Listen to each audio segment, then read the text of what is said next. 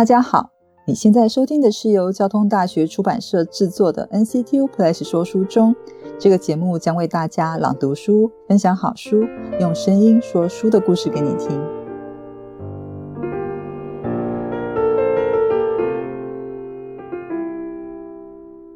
在上一集，我们朗读了《请听诗坛》这本书里面一个客家水板店的故事。这一集则要跟大家来朗读这本书里的另外一篇文章《返乡青农的苦茶油之路》。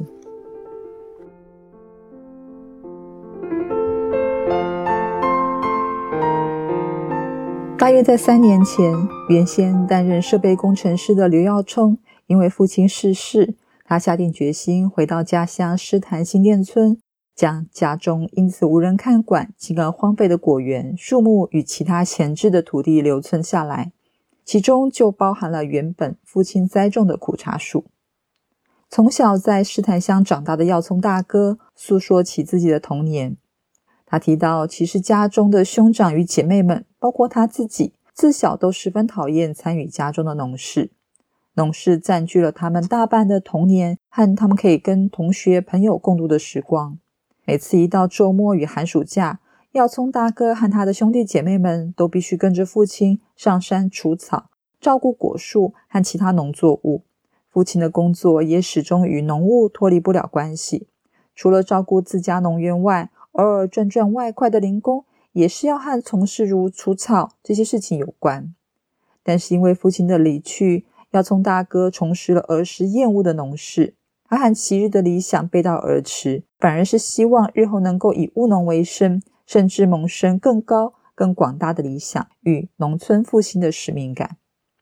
耀村大哥目前和妻子以及两个女儿是住在苗栗县的公馆乡，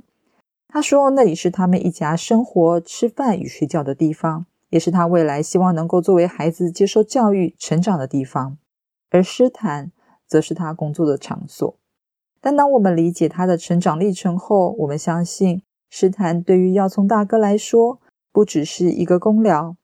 作为一个自己在幼时成长生活的故乡，也是父母亲度过一辈子在这里辛勤工作、建立家庭的所在地。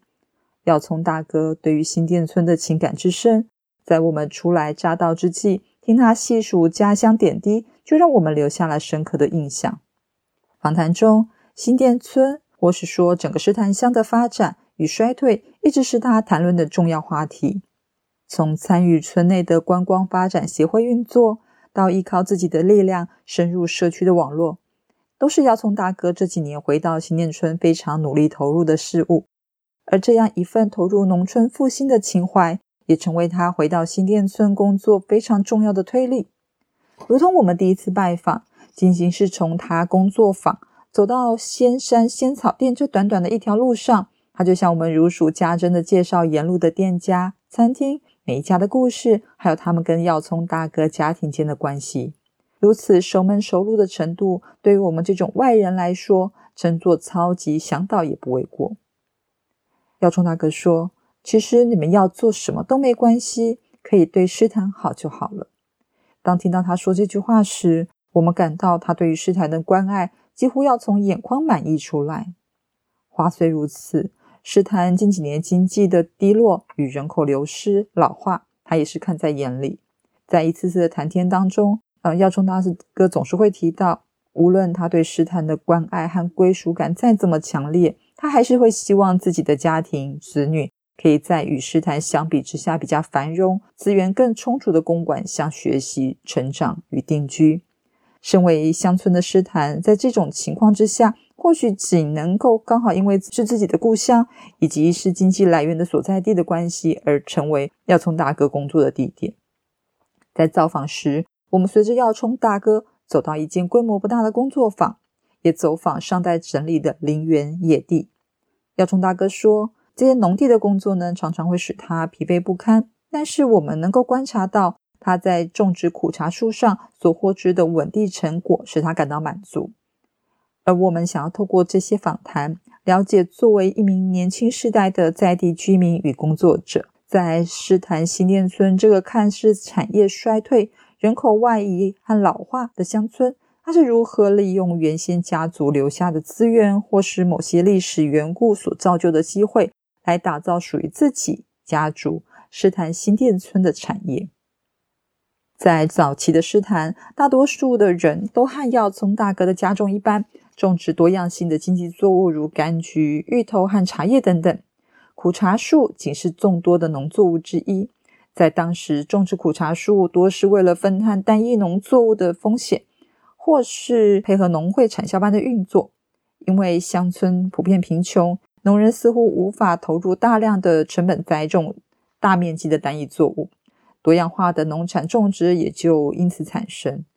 耀松大哥家中种植的苦茶树，甚至是整个诗坛乡种植的苦茶树，这个源头都可以追溯到日治时期。在当时，因为对比于进口油品。苦茶树子榨出的油的价格比较低廉，受到许多乡村人口的欢迎。根据耀聪大哥的说法，种植苦茶树的农人大多是穷农，穷就是贫穷的穷。但是除了自产自食，就是自己生产自己吃之外，或者是和邻里亲戚分享，苦茶油在那个时期很少对外销售，甚至还被视为劣质的油品，与贫穷低廉这些价值绑在一起，也因此。苦茶油在过去始终不在台湾主流的油品市场占有任何地位，但另一方面，由于苦茶树坚硬和耐烧的木质非常适合用来作为木炭，所以是很优良高价的木炭，因此呢，增加了农民选择种植的诱因。它作为经济上最后一道防线，在生活困苦时，可以利用苦茶树的木材稍微补救经济上的缺口。不过到了现在，因为石岸风暴的关系。人们开始重视用油安全，这个在老人家口中对健康有益的苦茶油，又再度的在市场上受到广泛的欢迎。不过，有别于过往农人将苦茶树作为分散风险的作物，随着市场的喜好的变化，市场价格的提升，有越来越多的农人开始将生产苦茶油作为主要事业，就像耀聪大哥一样。对于返乡从事农作的新进青农，在刚开始投入农事时，往往会面对一些关键的问题。在制度层面，包括了农地取得、资金借贷、产销失衡、知识技能不足。其他还有像个人普遍会遇到的问题，有农事劳动辛苦，都市青年比较吃不消。这些都与传统务农观念的差异有关系。首先，取得土地是反向务农的第一步，中间会碰到很多困难。在缺工的农村中，农地长出楼房，老地主们经历过的政策会令他们不敢轻易的签下租约，担心未来的政策，因为签了租约后，土地就会因此易主，再也回不来了。年轻人还要耐得住守旧的社会压力，像是在传统士大夫观念下，觉得务农是比较没有社会地位的工作，加上青年务农的经营规模多是以小农为主，薪资水准普遍比较低。这也是被家人和朋友劝退的因素之一。如果没有农业生活的经验或者相关背景，很自然的就会缺乏作物与生产技术的相关知识，也增加了投入难度。除了上述这些原因之外，公权法律有时候也会造成青年返乡的一大阻碍。我们之前便听过有年轻人原本是热血归乡，但是因为法律限制，只能败兴而归，这让我们觉得很奇怪呀。祖上世代都在那个地方种茶。结果法规一改，变得不能种了。耀宗大哥说，他的家传土地啊，大多是林业用地，就是油茶，就是苦茶树，是政府认定的造林树种，所以早年曾经获得林务局的补助。在民国九十七年，政府推动奖励辅助造林的时候，这些指定的树种中有乌心石、台湾萧楠、樟树、枫香、杜英、台湾菊等，唯独没有油茶。虽然苦茶树还是能够种在林业用地，但是因为没有造林补助，加上苦茶油入门的门槛较高，必须经过较长的时间才能有盈余，产量还有大小年之分。最初开始种苦茶树，还必须撑过前三年毫无收入的时期，到了第四五年产量才会大起来，也造成了油茶产业的推广困难，导致一般农民倾向于种植浅根而且快速收成的作物。但是浅根的树种不利于水土保持，在台风来时就十分危险。相较而言，深根性的苦茶树才是对土地比较好的。耀聪大哥说，以往祖父辈都是将苦茶树种子粗放式的撒了，就不去理它，将精力花在其他的经济作物，如果比如像橘子。现在啊，年轻一辈则对苦茶树呵护有加，会精算苦茶树的生长周期与必要的农事。从春天施肥开始，四月要施氮肥，八月就要施磷钾肥，十月采收，十一二月就忙着晒纸榨油。由于昔日的诗坛没有一间专门榨油的工坊，收成的苦茶籽必须要运到庄外的工厂去加工制油。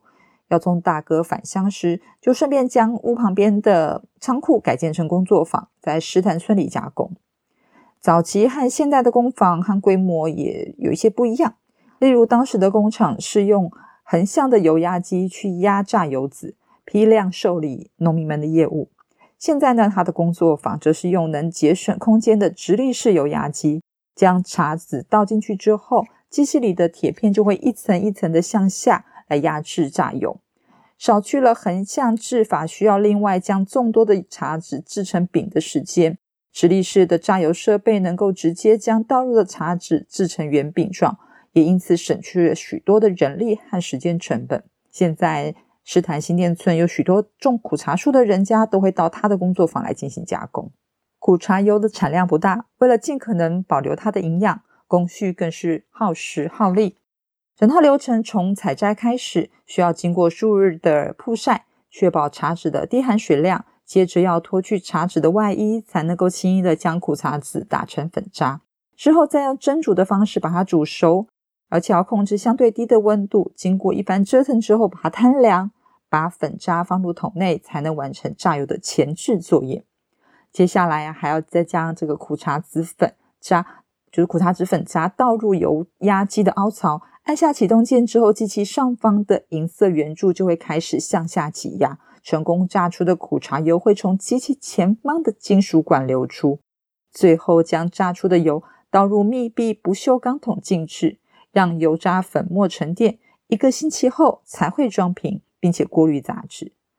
特别的是，耀聪大哥目前采用的冷压榨油工法，和其他制油业者采用的螺旋热压法不同。冷压法虽然与螺旋热压法相较之下的产出效率较低，但是因为它采用小火、低温，比较能够保留更多的营养价值，也切合现代人追求的健康养生之道。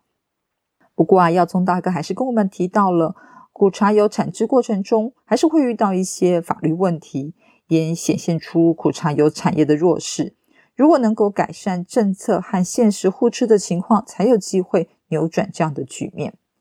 在我们第一次田野考察时，要从大哥正准备参与农委会百大青农的遴选，希望透过参选来争取更多的注目，借此提升社会与政府对于苦茶油产业的重视。